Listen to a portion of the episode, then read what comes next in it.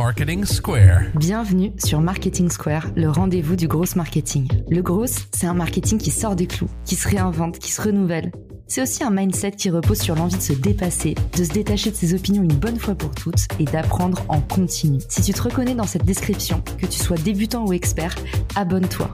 Ce podcast va devenir ton meilleur allié.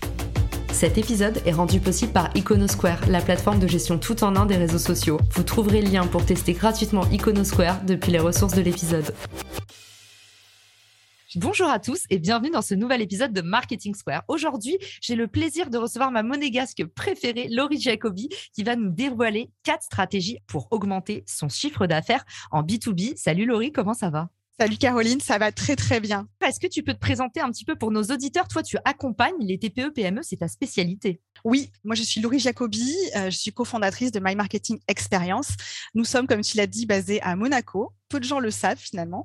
Nous accompagnons les TPE et les PME en B2B exclusivement dans leur croissance, donc à générer plus de chiffres d'affaires, surtout à trouver leurs bons clients pour les aider à les convertir et ensuite à les fidéliser. Tu as parfaitement teasé et du coup, on est parti pour les quatre stratégies pour augmenter son chiffre d'affaires en B2B. On t'écoute pour l'astuce numéro 1. Alors déjà, je voulais dire que ce sont des stratégies qui sont extrêmement simples. Moi, mon but c'est pas euh, de parler de choses très compliquées puisqu'on s'adresse à des petites entreprises en général, parfois même des indépendants, des choses qu'on peut mettre en place plutôt facilement. Si la simplicité peut vous surprendre, c'est aussi des stratégies qu'on connaît mais qu'on ne met pas forcément en place. Il y a une première stratégie qu'on connaît tous, c'est la stratégie d'acquisition. La stratégie d'acquisition, je pense qu'on n'apprend rien à personne. Je veux plus de clients ça, c'est en règle générale, la première chose dont on nous parle, c'est j'ai besoin de plus de clients. Voir plus de clients, ça veut dire aussi bah, générer plus de leads. Parce qu'en fait, c'est mathématique, plus de clients, c'est plus de ventes. Dans ce cas-là, ça va être utiliser des techniques de prospection notamment, et ça peut être également des techniques pour faire venir les clients à nous. Je sais que toi, tu es aussi une euh, grande spécialiste de l'acquisition et que on trouve beaucoup de ressources sur ton podcast et ailleurs aussi.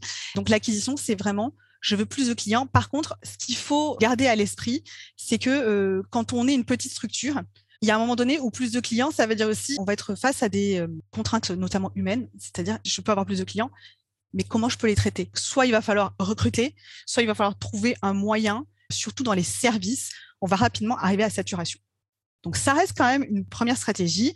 Après, les gens qui disent j'ai trop de clients, bah, ma foi, je dirais que c'est un problème de riche, d'avoir trop de demandes, et il faut trouver des solutions. En revanche, il faut être très vigilant quand on mène ce type d'action. Parce que accepter les clients, mener des actions pour avoir plus de clients et ne pas arriver à honorer les demandes, ça peut largement pénaliser.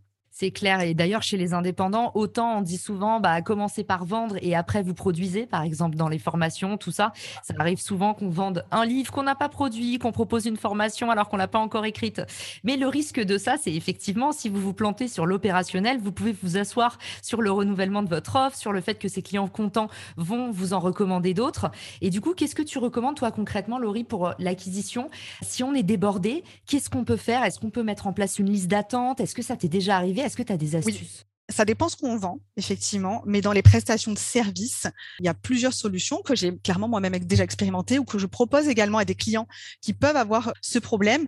La demande arrive, oui, on peut dire très bien, moi je peux le faire, par contre ça ne pourra pas être avant telle date. Dans le conseil, en tout cas, c'est quelque chose qui est accepté. Après, il peut y avoir aussi la solution de l'urgence. Mon client, il veut tout de suite. Ça peut se payer aussi. L'urgence, se payer plus cher, on va dire. De toute façon, il va y avoir euh, une facturation au, bout du compte. À mon sens, si c'est expliqué, il vaut mieux faire patienter un client que d'accepter la mission et de se laisser euh, complètement euh, déborder et de fournir une prestation qui ne sera pas de.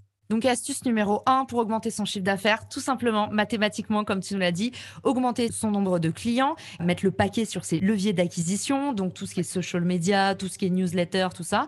Et tu nous dis, bah, en fait, le moment où vous pouvez potentiellement vous tirer une balle dans le pied, c'est si vous faites rentrer trop de clients, vous pouvez pas absorber la demande derrière. Donc, conseil numéro un, on met en place une liste d'attente. Et d'ailleurs, je vous le dis, hein, c'est toujours quelque chose qui est plutôt bien perçu chez les clients de leur dire, moi, par exemple, pour les conférences, je dis toujours, il y a deux mois d'attente il n'y a jamais personne personne qui m'a dit Ah, de moi, je peux pas attendre. Au contraire, les personnes se disent à partir du moment où tu peux leur proposer des solutions, par exemple, tu leur dis bah, Il y a deux mois d'attente, mais moi, je vous mets en place un petit programme d'onboarding où je vous prépare pour la conférence, où tu proposes une activité, un petit truc, un email par semaine. Ça peut être aussi simple que ça, mais tu peux vraiment trouver des tactiques quand même pour les faire attendre.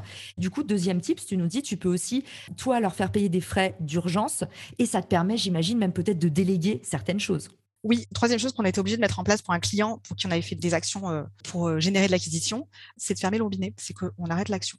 Tant pis, on avait prévu de la faire pendant plus longtemps, et eh ben on la coupe avant parce que à date, il avait un portefeuille qui était trop rempli pour pouvoir être honoré dans les temps par rapport aux attentes de ses clients. Donc l'action, tant mieux, on l'a validée, elle a fonctionné, on la met en attente et on reprendra plus tard. Il ne faut pas être trop gourmand à un moment donné.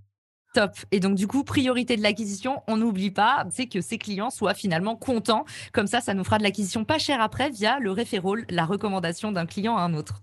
La recommandation et la fidélisation. Ce qui fait un, bel enchaînement sur stratégie numéro 2. C'est effectivement la fidélisation. Et ça, clairement, clairement, d'expérience, on n'y pense absolument pas passe assez souvent. C'est un levier qui est sous-exploité. On le constate tous les jours chez nos nouveaux clients, parce que nos clients euh, qui sont avec nous, euh, forcément, maintenant, ils ont pris le pli, puisqu'on leur a dit. En règle générale, beaucoup d'entreprises, notamment TPE, PME, qui n'ont pas un système établi de vente, vont beaucoup être focus sur l'acquisition, mais par contre ne vont pas penser nécessairement à revendre à leurs clients.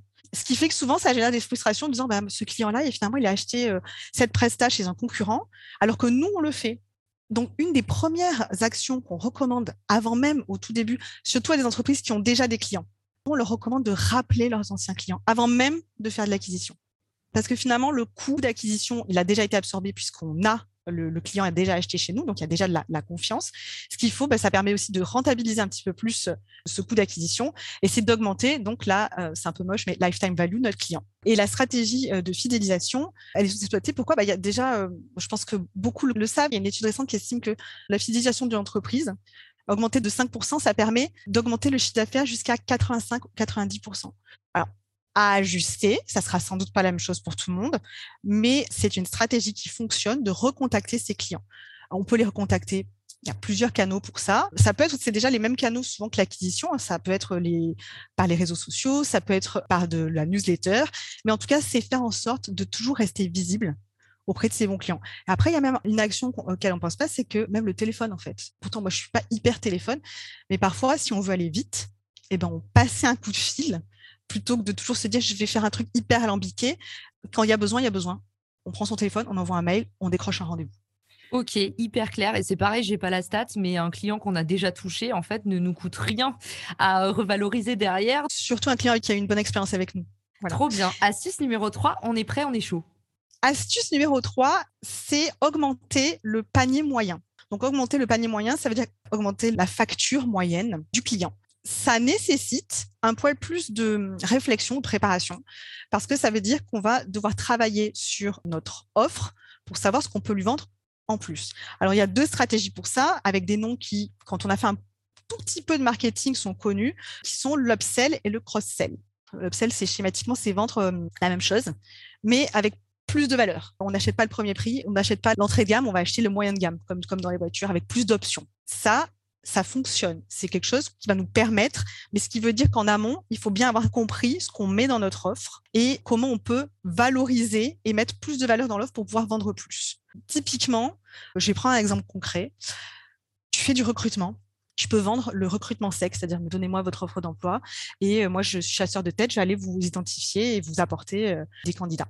Mais tu peux aussi proposer toujours dans cette optique qui remplit la mission recrutement, tu vas lui proposer de l'aider à identifier, à faire en fait sa fiche, sa fiche de poste. Parce que toi, en tant que recruteur, tu sais quand même qu'il y a des choses qui euh, fonctionnent et qui fonctionnent pas.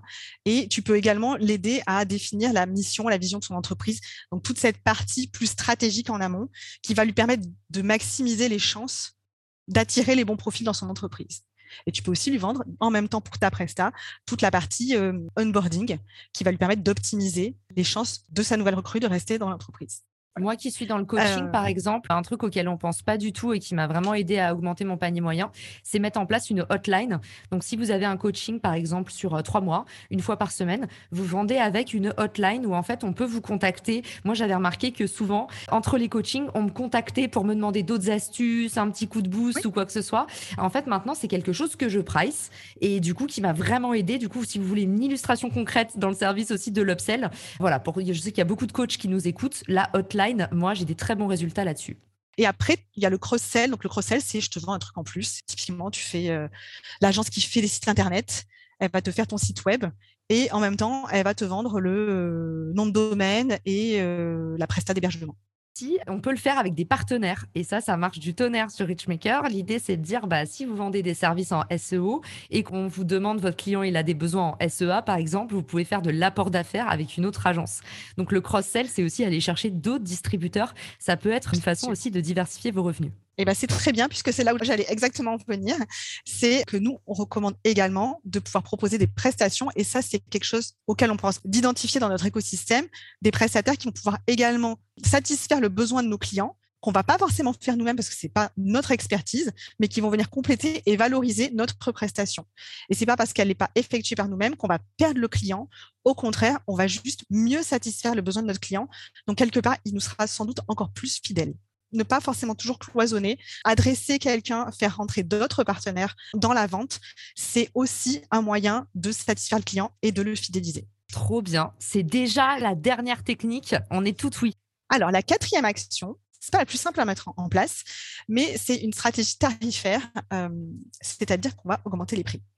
C'est pas le plus simple parce que dès que ça impacte un côté financier, on n'est pas forcément à l'aise à l'idée de dire qu'on augmente nos tarifs.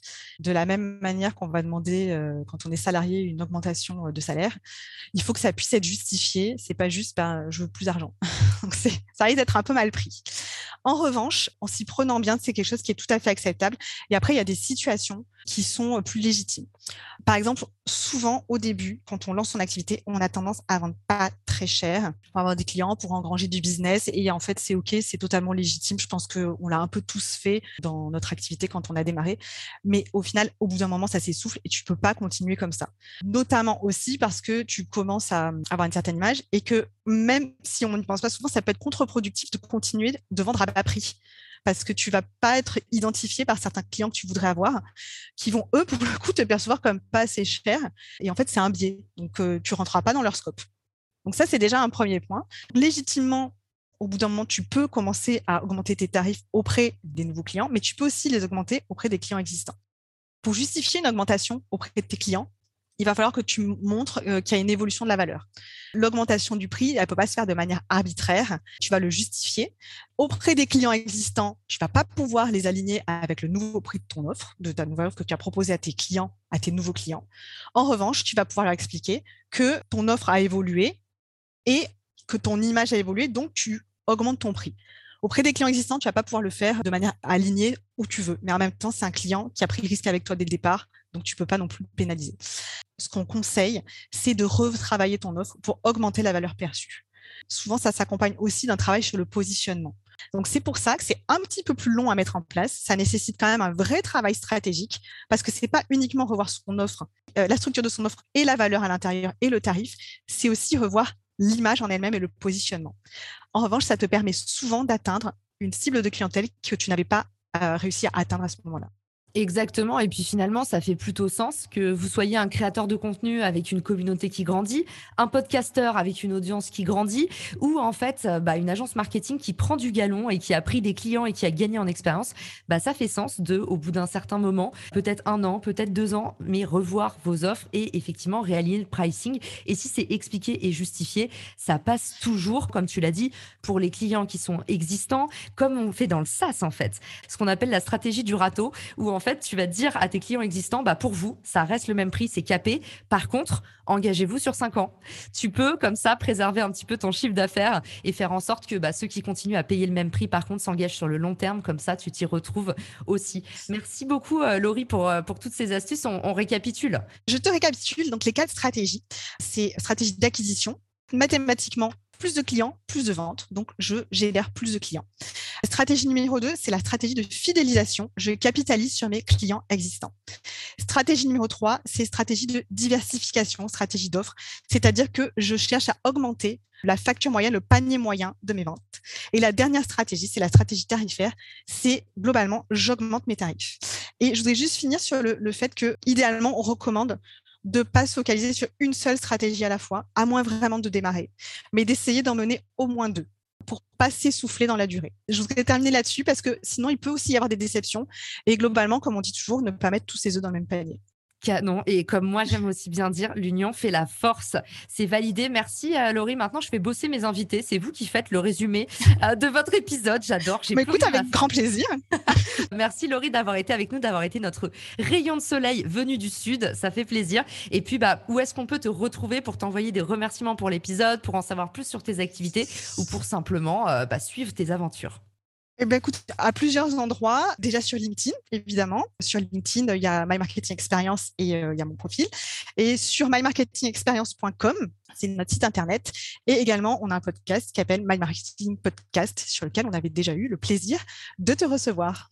Exactement. Et d'ailleurs, pour ceux qui iraient chercher Jacobi sur LinkedIn, attention, Laurie a une sœur jumelle tout aussi ravissante qu'elle, mais euh, vraiment, vous vous ressemblez comme deux gouttes d'eau et je me trompe tout le temps. Alors, c'est pas grave, vous pouvez ajouter les deux, mais n'oubliez pas d'ajouter Laurie et pas Sandy parce que vous allez voir, en fait, on a l'impression de voir double. C'était un plaisir de t'avoir, Laurie. Merci à tous pour votre écoute et je vous dis à bientôt dans Marketing Square. Ciao!